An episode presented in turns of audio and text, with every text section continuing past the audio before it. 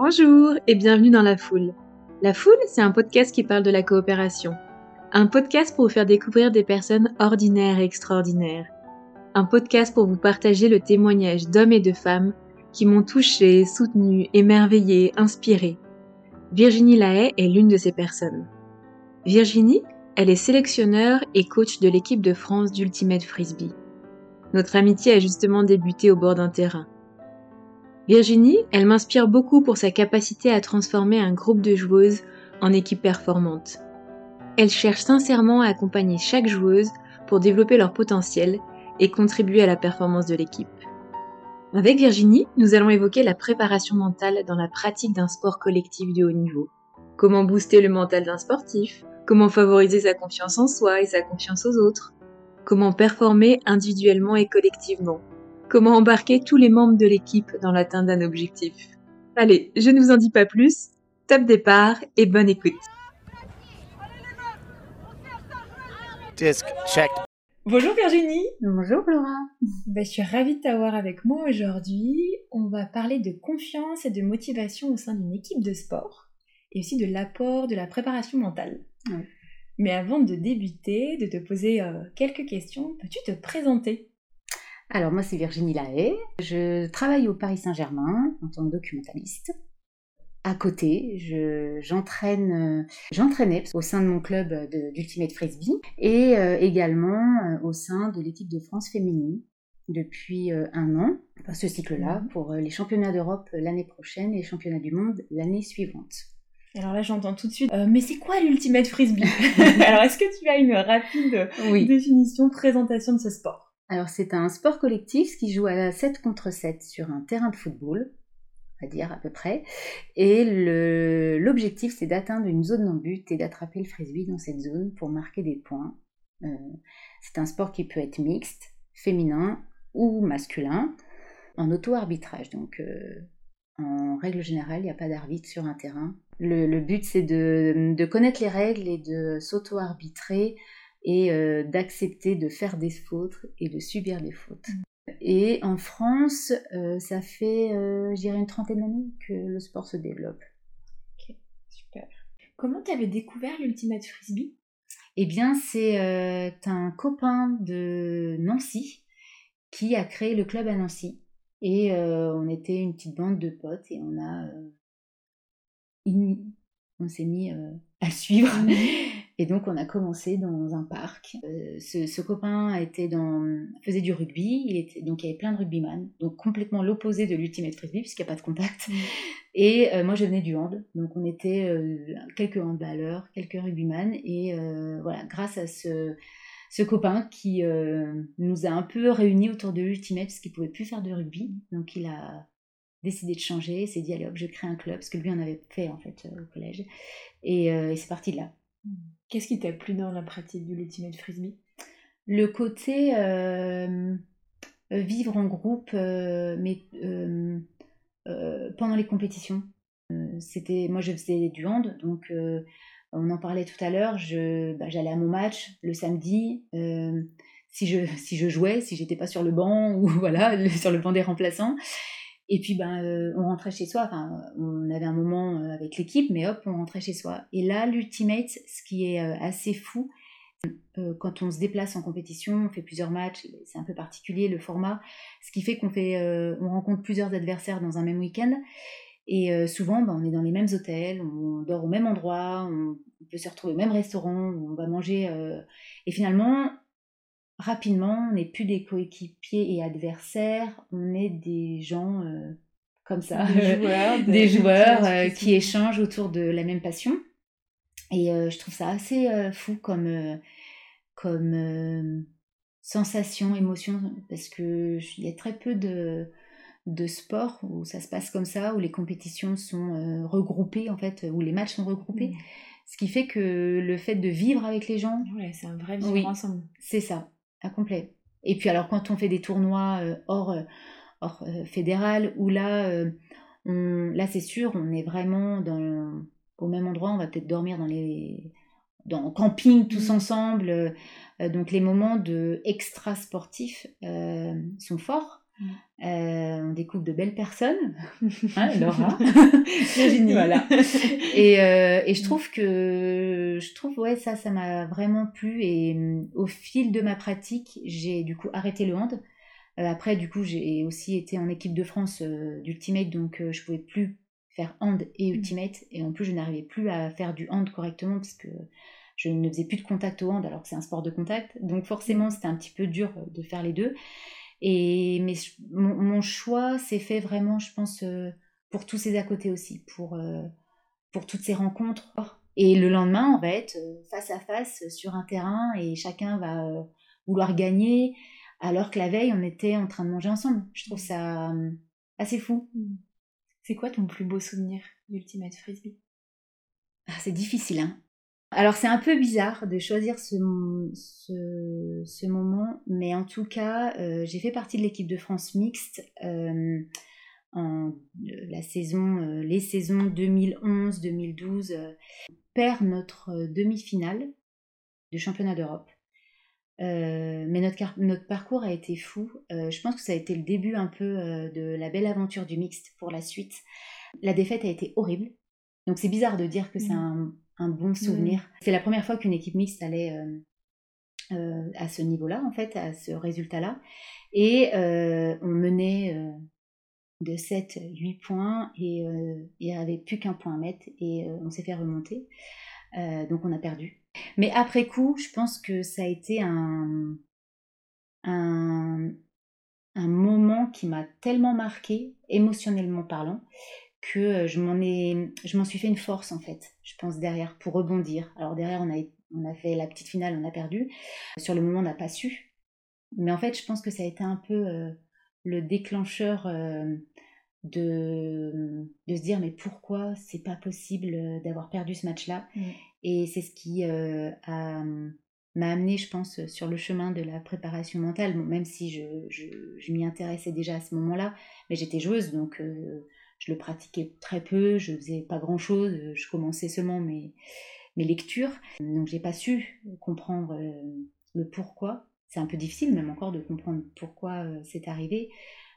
C'est négatif, mais euh, j'en sors une force. T'as appris. Mmh. Énormément. Et donc tu bascules entraîneur. Comment on se prépare? Comment on se forme?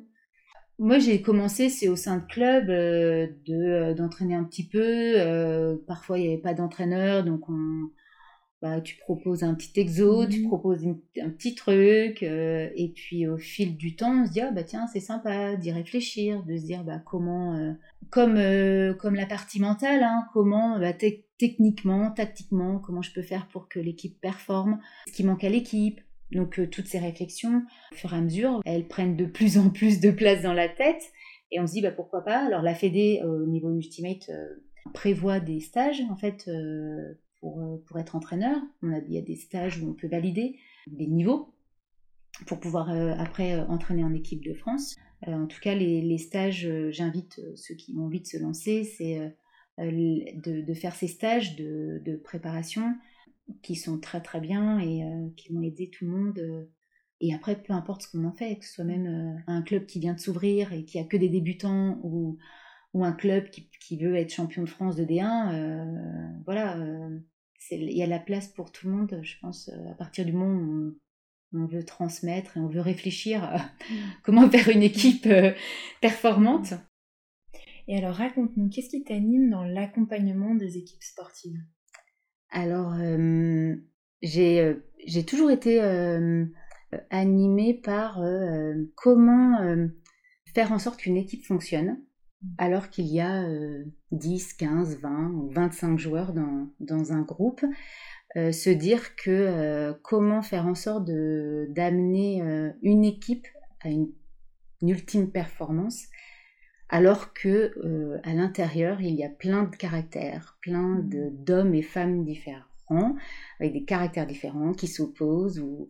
Donc je trouve ça très intéressant ce côté euh, accepter et construire un groupe avec euh, plein de, de personnes qui viennent d'horizons différents. Mmh. Alors attention, grande question, comment on fait? Comment on fait pour que ça fonctionne? Bah, il y a plein de plein d'aspects à, développer. Euh, ça reste une équipe sportive, donc euh, Il faut euh, se préparer physiquement, tactiquement, techniquement.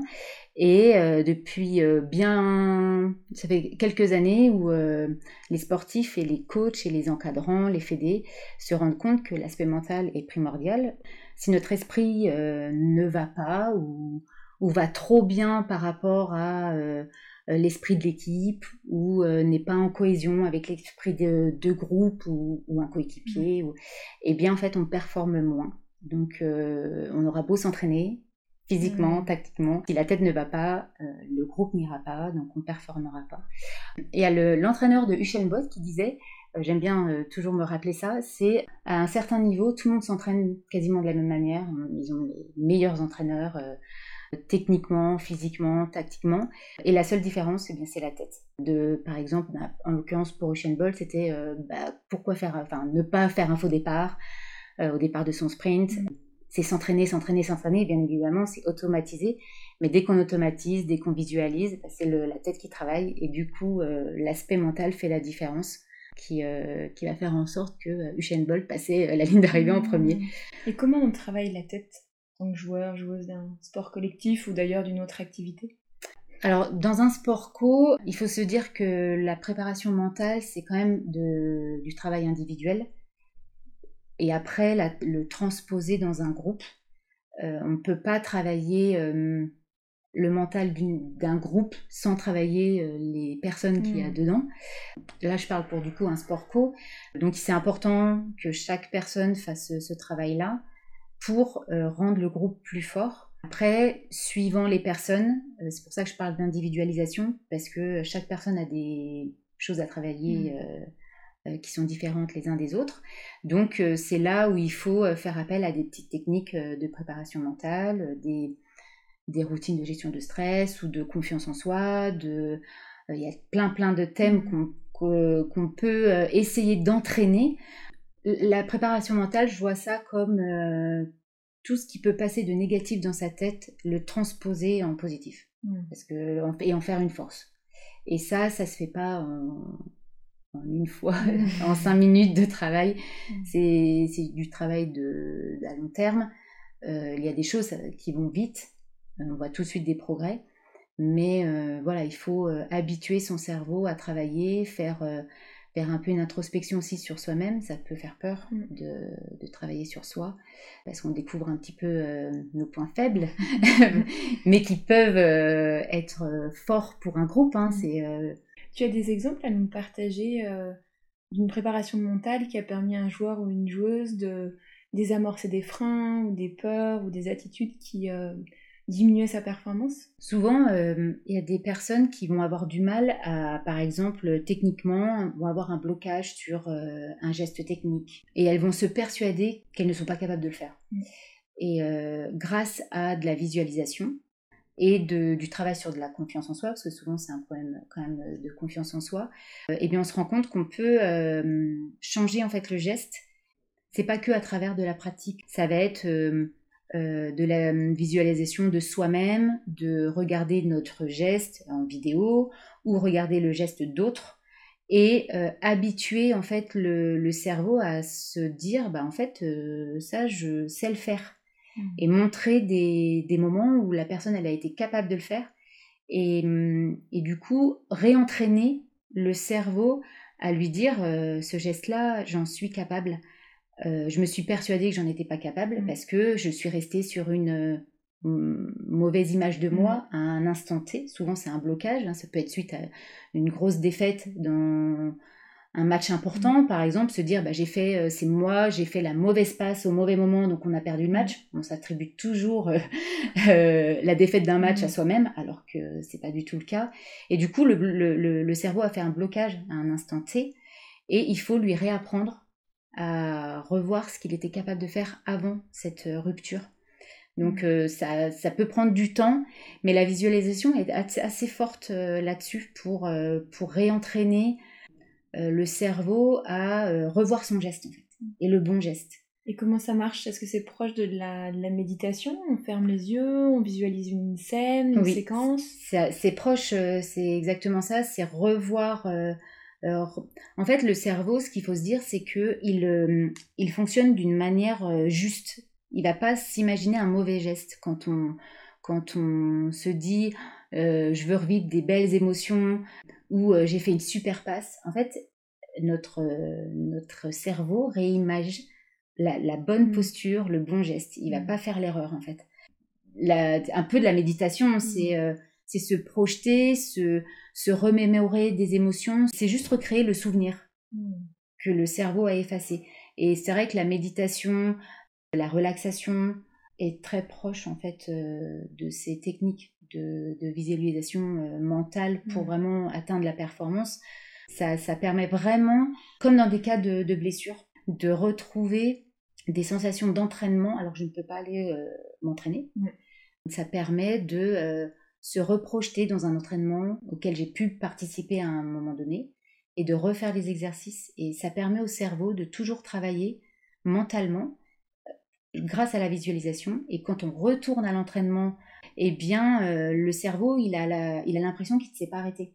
Notre corps physiquement s'est arrêté, mais comme le cerveau ne s'est pas arrêté de travailler, eh bien, la rééducation euh, sur le terrain va être beaucoup plus rapide.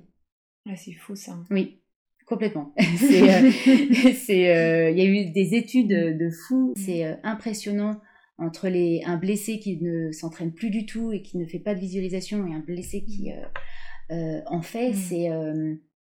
C'est fou le, retour mm. sur le terrain. Alors la personne qui n'en a pas fait, elle va pouvoir revenir et, et reperformer, mais elle va mettre plus de temps, en fait. C'est ça. Et donc toi, tu t'es formée pour être coach mental à la base, je me suis, je m'étais pas du tout formée. Mm. C'est au fil du temps, je lisais beaucoup des choses. Voilà, c'était. Euh, euh, je me suis formée l'année dernière, enfin non, l'année euh, en 2020, l'année Covid, parce que j'avais envie de d'être un petit peu plus crédible, je pense, sur mes connaissances, de mettre des, des méthodologies aussi que je n'avais pas forcément. Avant ma formation, je suivais vraiment personne en, en tant que telle. Euh, je pratiquais un petit peu comme ça dans les équipes euh, que j'entraînais avec mes co-coachs mmh. parce que j'ai toujours aimé ça et voilà j'étais un peu sensible euh, à tous ces aspects et depuis la formation je, je coach un joueur d'ultimate et un trailer donc qui n'a rien à voir avec le sport co. Je m'ouvre un petit peu. J'essaye de, de mettre euh, en place ma formation. J'y vais petit à petit. Je suis pas du tout, euh, je tâtonne encore. Je suis débutante dans la pratique, mais en tout cas, euh, j'aime beaucoup ces temps d'échange, aider à construire une, le chemin de quelqu'un et de lui donner des petits tips pour pour performer. Et je trouve ça très intéressant. Et donc toi, ça t'apprend quoi sur, euh, sur ta vie, ta personnalité, qui tu es? D'être euh, accompagnatrice donc mentale et puis entraîneur. Je trouve que le... Alors ça m'a appris énormément de choses. Ce qui euh, a énormément compté pour moi et j'apprends encore là-dessus, c'est vraiment la manière de communiquer avec les gens. Je trouve qu'on communique très mal en règle générale. Et grâce à ça, j'arrive à travailler aussi sur moi, comment communiquer au sein de mon travail, dans ma famille, euh, dans euh, mon entourage, avec mes amis. Et voilà, j'ai beaucoup euh, travaillé avec un livre sur l'énéagramme, donc qui explique que les personnes ont plein de personnalités. Enfin, voilà, tout le monde n'a pas la même mmh. personnalité. Et du coup, se dire, bah, moi, je suis de tel type de personnalité, la personne qui est en face de moi, elle est d'une autre personnalité, comment je vais faire pour euh, lui transmettre euh, des, choses pour que l'équipe, pour qu'elle performe sur un terrain. Se rendre compte, et ça on, le sait tous, qu'on n'encaisse pas la même manière, les mmh. mêmes mots, les mêmes paroles, le même ton, hausser le ton, mmh. euh, avoir un ton calme. Il y a des personnes, ils sont pas du tout sensibles ça va pas les toucher, de leur hurler dessus. Des personnes, ça va les toucher, d'autres, ça va les booster, d'autres, ça va les affaiblir, ça va. Donc, et se dire, bah, dans un collectif, quand il y a un temps mort, il faut parler à 15 personnes, 20 personnes, mm. et ils ont euh, peut-être 20 personnalités mm. différentes. Donc, je trouve que euh, trouver une manière euh, commune dans ces moments-là, savoir comment exprimer, et en parallèle se dire bah, je vais aller voir un tel parce que je sais que mon discours pendant ce temps mort par exemple je, ne bah, vais pas l'avoir touché mais c'est important que toutes mm. les personnes soient touchées donc peut-être faire du travail aussi à côté en individuel là-dessus je pense que c'est euh, la chose que j'ai appris euh, et j'apprends encore parce que c'est très compliqué. Et, euh, et j'adore. Enfin, c'est vraiment tellement euh, passionnant de se dire euh, j'essaye de, de parler de telle manière pour transmettre. Et quand ça marche c'est tellement bien. tu arrives toi maintenant à adapter ta prise de parole en fonction des personnes? Oui. Et pourtant c'est c'est du travail sur soi parce que parce que j'y arrive pas tout le temps. L'humain est compliqué et euh, trouver, euh, il y a des moments, la, la personne qui n'aime pas euh, se faire booster un instant T, mais elle va aimer à un autre instant. Enfin voilà, c'est tellement compliqué. On vit tellement d'émotions dans, dans, un match qui dure 100 minutes. un coup, tout va bien, c'est facile. Quand ça va pas, on a l'impression que tout nous tombe sur la tête. Donc forcément, les propos du coach, on va très mal les prendre, alors qu'on parlait de la même manière avant, alors que tout allait bien. Hein. C'est c'est notre perception aussi. Donc euh, c'est, euh, je pense que c'est vraiment la, mm. chose euh, qui m'apporte vraiment beaucoup dans, dans, ma vie mm. tous les jours et sur un terrain aussi. Mm. Et donc quand tu es entraîneur d'équipe de France, quelles sont tes bonnes pratiques? Qu'est-ce que tu as vu qui fonctionne pour créer un groupe et faire qu'il performe? Alors pour l'instant, euh, depuis ma formation, donc j'ai pas encore mmh. pratiqué avec euh, l'équipe de mmh. France puisque les sélections vont avoir lieu que euh, là mmh. en automne. Et l'objectif, c'est un peu de, de faire un, un, point avec chaque personne qui va composer l'équipe et de voir les, les, problématiques que ces personnes peuvent avoir au fil des stages, parce que parfois on se rend compte en travaillant on ne se rend pas mmh. forcément compte tout de suite. Et puis euh, bah, d'accès, alors souvent ce qui revient assez euh, régulièrement, on, travaille beaucoup sur la confiance en soi, c'est un gros gros euh, point mmh. où on a énormément de travail à faire. la gestion du stress, la gestion de blessures aussi, mmh. puisque sur une saison c'est long. Donc il y a forcément un moment donné où on s'entraîne moins pour des raisons physiques. Comment on fait pour booster sa confiance en soi, pour euh, ne pas sentir le stress avant un match important? Euh, je vais pas pouvoir tout détailler là parce que c'est aussi en fonction de, la personne. Il y, a, plein de choses. La confiance en soi, ça peut être lié aussi à de la motivation, un manque de motivation. On a six sentiments où on peut travailler euh, la motivation pour être sûr. si tous ces six, sentiments sont bons, mm. la motivation sera grande. S'il y en a un qui pêche, motivation va être un petit peu dégradée. Donc les six sentiments, je peux les citer. Ah bah oui c'est le sentiment d'autonomie, le sentiment de compétence, le sentiment d'appartenance, le sentiment de plaisir, le sentiment de progrès et le sentiment d'engagement. Assez simple, entre guillemets, déjà de faire un, état avec la personne, de parler de ces six mmh. sentiments, d'expliquer ce que c'est, de voir en fait... Euh, d'attribuer euh, soit des notes ou peu importe après entre 1 et 10 par exemple où est-ce qu'on se situe sur une échelle ou parfois juste avec les en échangeant on comprend qu'il y a un manque de motivation par exemple de plaisir je vais aux mm. entraînements mais je me je prends pas de plaisir je m'entraîne euh, parce qu'il faut que je m'entraîne mais euh, je kiffe pas du tout la personne sera forcément moins performante parce qu'il lui manquera quelque chose dans tous les cas et ces six sont vraiment imbriqués les uns mm. dans les autres ce qui fait que s'il y en a un qui est en bas, euh, bah, ça pêche. Mmh. Donc ça, après, pour chaque en fait, sentiment, c'est pour ça que je ne peux pas tout détailler, mmh. mais pour chaque sentiment, il y a des manières, en fait, de, des petits tips mmh. à, faire pour euh, savoir euh, le rehausser. Par exemple, un sentiment d'engagement, si je me sens pas engagée dans l'équipe, ou le sentiment d'appartenance, je me sens pas dans mon club, j'ai pas d'affinité avec, j'ai d'affinité avec personne, j'y vais mais je connais pas les gens, je kiffe pas euh, les gens qui sont dans ce club ou dans mon équipe, euh, bah, comment je fais pour être performant? Ça va forcément jouer à un moment euh, décisif pendant un match. Si j'appartiens pas au groupe, ça va être compliqué. Donc ça, eh bien, ça va être du travail sur toute la saison. Peut-être s'ouvrir vers l'autre, apprendre à connaître les autres, aller boire un verre avec l'équipe. Et du coup, on se sent appartenir à l'équipe au fur et à mesure. Donc il y, a des, il y a des sentiments qui sont plus longs à travailler que d'autres ça c'est sûr. Il y a des choses qui sont à travailler aussi avec le coach qui entraîne toutes les semaines aux entraînements. Voilà, il y a plein de petites mmh. manières euh, pour, euh, pour travailler tous ces, tous ces sujets. Mmh. C'est long à détailler. c'est hyper intéressant, là, les six leviers. C'est des leviers Quand une matrice des leviers de la motivation Oui, c'est ça. Et il y en a un qui est, alors on dit qu'il y a un septième, et c'est le sens fondamental. C'est pourquoi tu fais cette pratique. Mmh. Celle-ci, en fait, ce sens fondamental, personne ne peut intervenir dessus. Un coach ne pourra jamais euh, décider pourquoi tu aimes euh, l'ultimate frisbee ou pourquoi tu aimes aller courir, pourquoi. Mm. C'est quelque chose qui est euh, au fond euh, de la personne, hein. c'est dans les tripes de cette personne. Donc le, le coach mental peut le connaître ou pas, ça, parce que de toute manière il ne pourra pas intervenir dessus. Donc peu importe s'il Mm. connaît le sens fondamental de, de la personne qui l'aide. Mais par contre, il faut, il faut que cette personne en ait conscience et qu'elle le trouve, parce que parfois on ne le sait pas vraiment. Mm. Et il faut mettre des mots là-dessus, parce qu'en fait, euh, ce sens fondamental, il fait euh, amener au top de la performance, euh, ce qui fait que pourquoi tu es là sur un terrain, pourquoi tu te lèves tous les matins pour aller t'entraîner. Et ça, en fait, c'est vraiment au fond de, de soi qu'on trouve cette réponse. Et, et ça peut vraiment faire des, des folies Mhm. de, de, de, de faire appel à ce levier du sens fondamental. Mais il y a plein de ponts avec les grandes entreprises là aussi Oui. à faire. Oui, parce que euh, le but, c'est de performer au sein de son entreprise, donc c'est le même principe. Et là, tu nous as partagé des clés qui nécessitaient un temps individuel Mm. sur, euh, bah, par exemple, ces six, euh, six leviers de la motivation plus le septième euh, fondamental.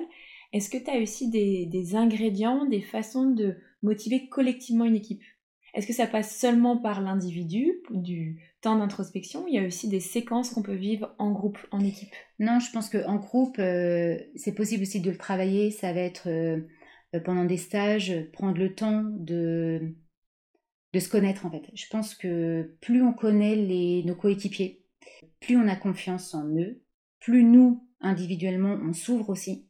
Donc du coup, on, apprend aussi sur soi et se dire, ah bah tiens, finalement, je suis peut-être pas si bien que ça à ce moment-là, euh, parce qu'en discutant avec l'autre, ça nous permet aussi d'apprendre sur soi et de vraiment avoir des moments euh, collectifs pour euh, ça peut être du jeu, ça peut être des balades dans une ville ou peu importe, mais avoir des souvenirs d'équipe où il y a du plaisir, de la joie et ça peut être après transposable dans un moment difficile se dire mais attends la veille euh, j'étais en communion euh, euh, pour jouer à tel jeu, euh, pour bluffer l'autre et faire en sorte de gagner. Là, je peux exactement faire la même chose en fait sur un terrain, me remettre en communion avec les autres pour porter l'équipe et faire, la faire gagner. Mm. Je pense qu'il faut créer des moments.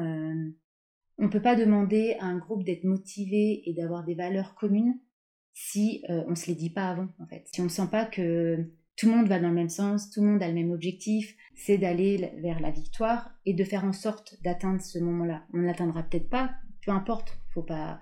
Mais euh, l'objectif commun, il est là. Et je pense que on ne communique pas assez euh, collectivement et on vit que à travers nos entraînements où on travaille dur.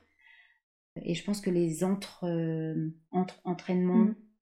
pendant des moments de pause euh, où euh, on prend du plaisir juste à euh, discuter de la pluie et du beau temps, je pense que c'est important et c'est ce qui fait que l'équipe a une vie en fait et qui et ce qui va donner un sens au groupe quand elle va être sur le terrain.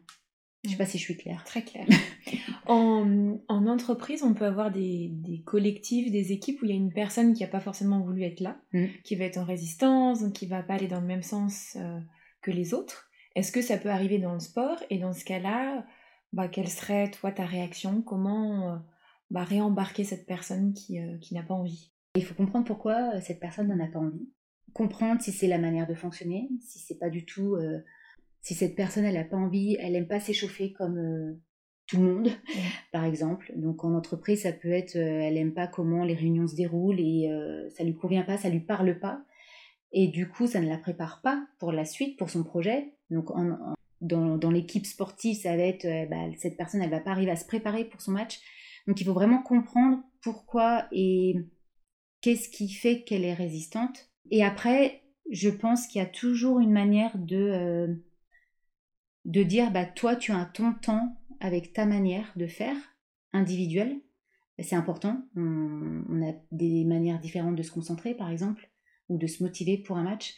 Comme on est dans un groupe, il faut le définir. Il faut dire, bah voilà, euh, une demi-heure avant le match, on va s'échauffer. Donc toi, si tu as besoin de te motiver autrement, de te rentrer dans le match différemment, eh bien, euh, les cinq premières minutes, par exemple, de, de notre re- regroupement, de notre échauffement, eh bien, il est pour tout le monde. Et il est pour tout le monde, mais individuellement.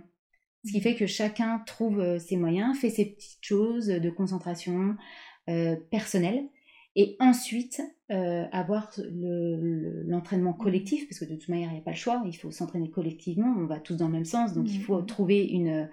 C'est au staff aussi de trouver peut-être la meilleure forme. Il faut toujours se dire qu'on est dans, un, dans une équipe, et du coup, chaque personne doit fonctionner différemment. Donc il faut laisser du temps à chacun de trouver ses 100% temps. tout collectif. Non.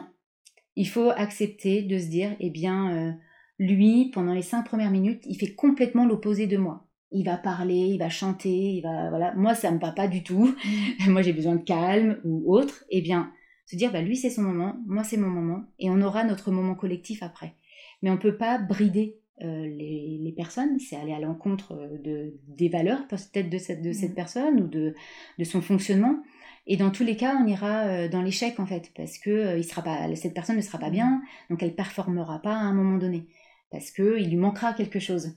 Tout le monde euh, doit être capable de se dire je suis dans une équipe, donc il y a des moments qui vont être pour moi, des moments qui vont être pour le groupe, et, et ça, ça peut se préparer en fait dans des routines.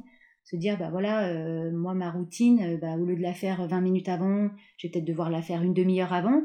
Et ça ça c'est de l'entraînement en préparation mmh. mentale à faire tout au long de sa saison. Tu nous parlais de confiance en soi et comment on fait pour avoir confiance dans les autres? Ah, oui, dans une équipe, c'est important. C'est important. Oui. eh bien, euh, alors, pour dans le cadre euh, d'une équipe sportive, en l'occurrence pour une équipe de France, ou une équipe nationale, euh, la, composition de l'équipe, elle n'a pas été faite par soi, par les joueurs. Elle est, elle est faite par des membres extérieurs, donc un, staff. Mm. En tant que joueur, si euh, ça ne nous convient pas, ça arrive, du coup, on va avoir une, on va pas avoir confiance en certaines personnes parce qu'on estime qu'elles ne vont pas être là ou là, enfin, peu importe. Il faut se dire que euh, le staff, il a pris une décision à un instant T. Il a composé son équipe avec les éléments euh, qui lui semblaient cohérents et qui lui semblent cohérents. Il faut pas vouloir tout remanier, c'est pas le rôle du joueur il faut faire confiance euh, du coup au coaching. Mhm. Mais en tout cas, à l'instant T, l'équipe, elle est comme ça. Donc on peut plus intervenir dessus. Le staff, il a fait son travail. Donc ça, c'est un travail déjà de se dire, euh, l'équipe est faite de tels joueurs, telle joueuse, je m'en accommode, et maintenant, il faut faire avec. Maintenant, je dois performer avec cette équipe. Bah, pour avoir confiance en l'autre, il faut la connaître. Déceler ses forces, défler ses, faiblesses, on en a tous, se dire, bah voilà, euh, je sais qu'elle fonctionne comme ça. Quand euh, il y aura des moments difficiles, il faut pas que je la mette en difficulté, puisque je connais ses faiblesses, je la mettrai pas dans telle position sur un terrain par exemple, euh, à travers une passe ou autre, parce que je sais que je vais la mettre en, en difficulté et qu'elle n'aime pas ça, et je ne sais pas si à l'instant T elle va être capable de le gérer, parce qu'on n'est pas dans la tête des gens. Mmh. Donc, par contre, je connais ses forces. Donc, je vais faire en sorte aussi de la mettre dans telle ou telle euh, euh, posture pour qu'elle soit en, meilleure forme, du coup, donc plus performante et donc euh, plus performante pour l'équipe.